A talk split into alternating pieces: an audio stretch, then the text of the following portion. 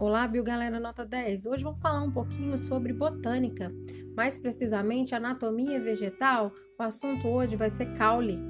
Caule é um órgão vegetativo com funções de condução, sustentação e armazenamento de reservas alimentares nas plantas. Geralmente, caule é aéreo, normalmente apresenta fototropismo positivo e geotropismo negativo, sendo formado a partir do caulículo e da gêmula do embrião. Ele é dividido normalmente em três partes: nós, internós e as gemas, sendo que o nó é a região de onde parte uma folha, um ramo ou uma flor. O internó é a região compreendida entre dois nós consecutivos e a gema compreende o meristema primário protegido por pequenas folhas modificadas denominadas de escamas. A gente pode classificar os caules de diferentes formas e de acordo também com o meio onde eles vivem. Normalmente, a classificação dos, dos caules divide em três grupos: os caules aéreos, que são os mais comuns, os subterrâneos, que crescem debaixo da terra, e os aquáticos, obviamente, na água. Entre exemplos de caules aéreos, são vários. Tronco é o mais comum, que é aquele caule lenhoso, geralmente muito desenvolvido e cheio de ramificações, cheio de galhos. Já haste é um caule muito flexível, pouco lignificado e também pouco desenvolvido. Ele é típico de ervas, também encontrado, por exemplo, no feijão, na, na salsinha, cravo, couve.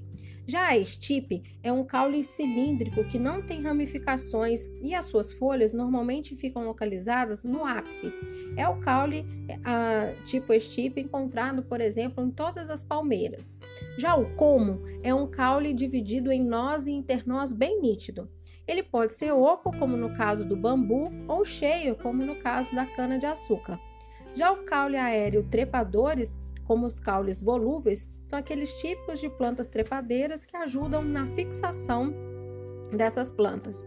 Entre os caules aéreos também vale ressaltar os rastejantes, que ficam então crescendo horizontalmente sobre o solo, muito encontrado, né, encontrado em plantas como morango.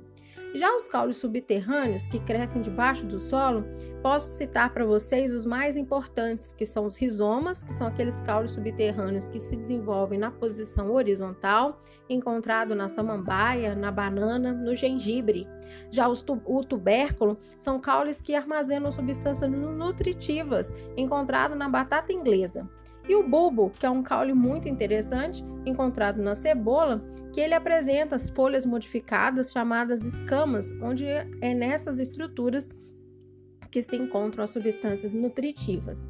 Já os caules aquáticos são aqueles caules que geralmente são flexíveis, dotados de um parênquima aerífero muito desenvolvido, típica de plantas aquáticas como a elódia. Agora, gente, para finalizar o nosso podcast, não se esqueçam de que existem adaptações dos caules a determinadas condições, como por exemplo nos cactos, onde nós temos caules suculentos que têm um parênquima aquífero muito desenvolvido, responsável pelo armazenamento de água. Esse foi o nosso podcast. Um beijo e até a próxima!